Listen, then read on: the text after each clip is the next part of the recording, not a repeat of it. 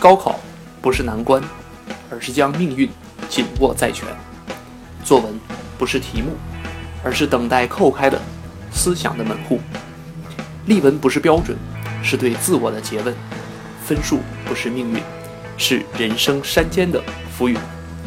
二零一五年，杨洋老师携助理及门生名声优团队，开始全新精彩文章的朗诵，和我们一同阅读和思考，一同远望和心动，一同看夜晚的繁星，一同感受清晨的微风，用声音让心灵相逢，一同开始我们这样谈人生。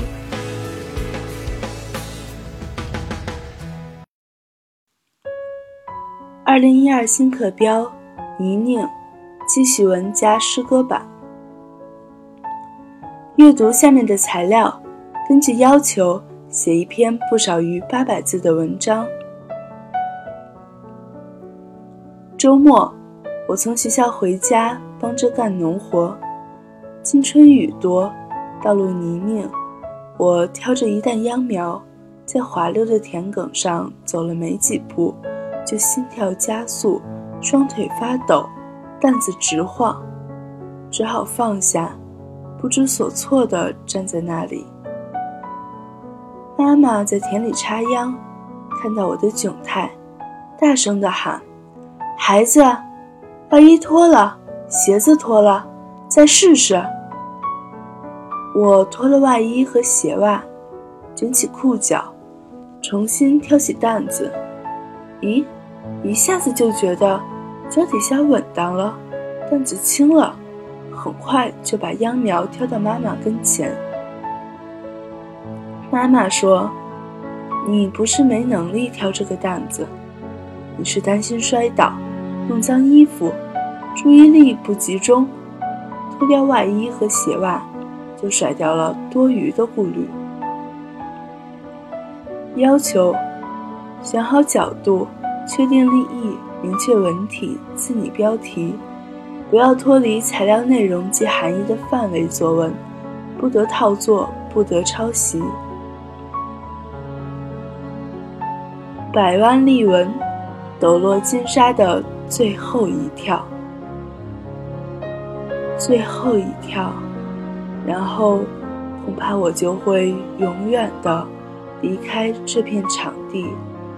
离开红色的跑道，白色的起跳板，金黄色的沙坑，会离开同学们的欢呼声、掌声，会离开熟悉的人们期盼的眼光，甚至会离开这让人紧张的心跳加速的气氛。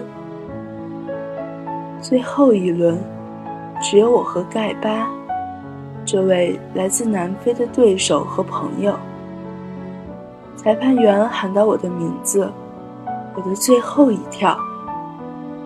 可就在这时，我的心里跳跃着重重的顾虑，我的眼里跳跃着无数往日的画面。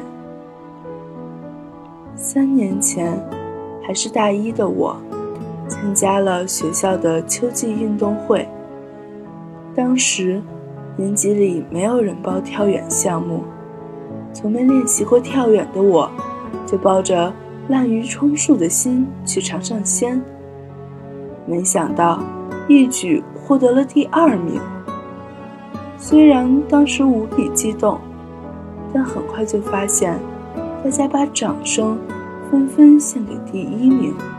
一位来自南非的黑人留学生选手，他的名字叫盖巴，已经在北京语言大学读了五年本科，大概是中文太难了吧。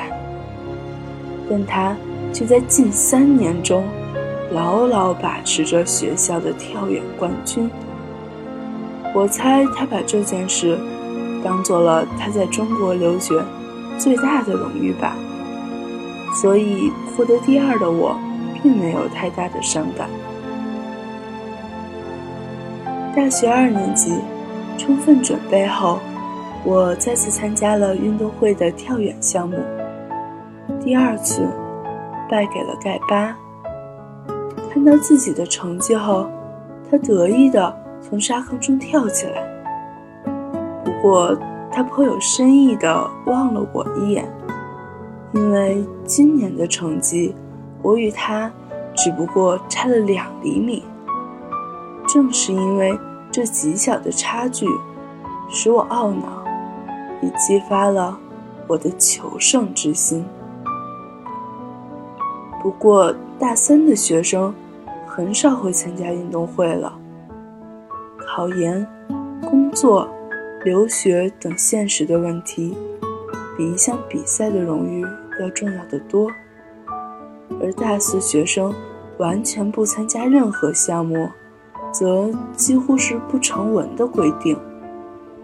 所以，今年一战，就是我为荣誉的最后一搏。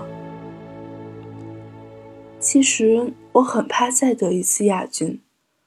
那些看了三年比赛的同学，那些新来报道的学弟学妹，一定会将此引为笑谈。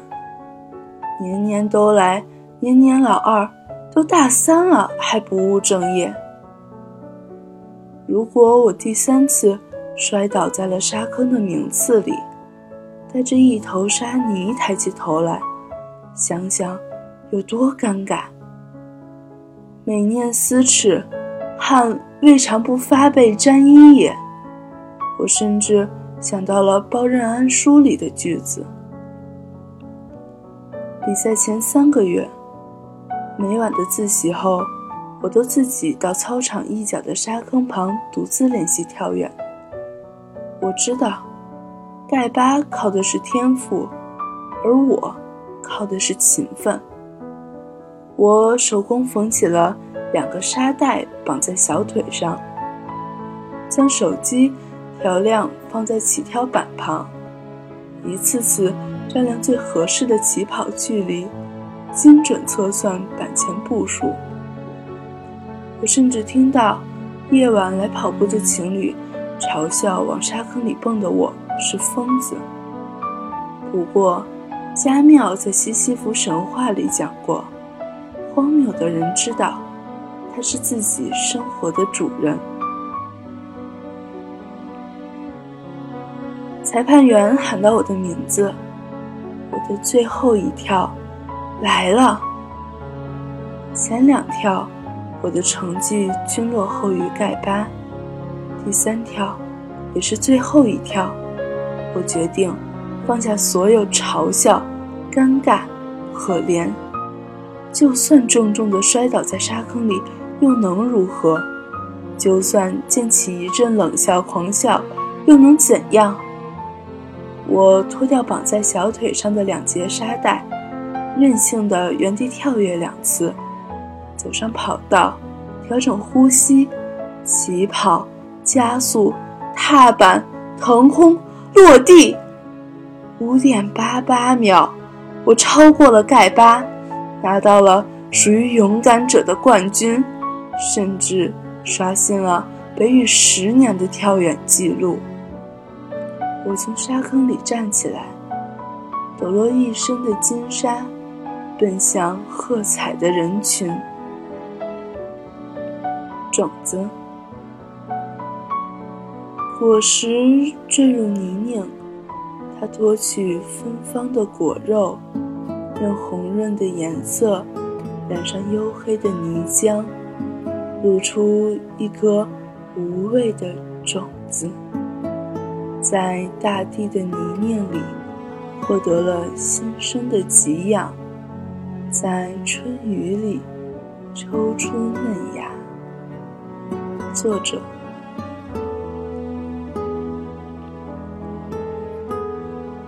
赵安琪，杨洋老师，二零一五年学生。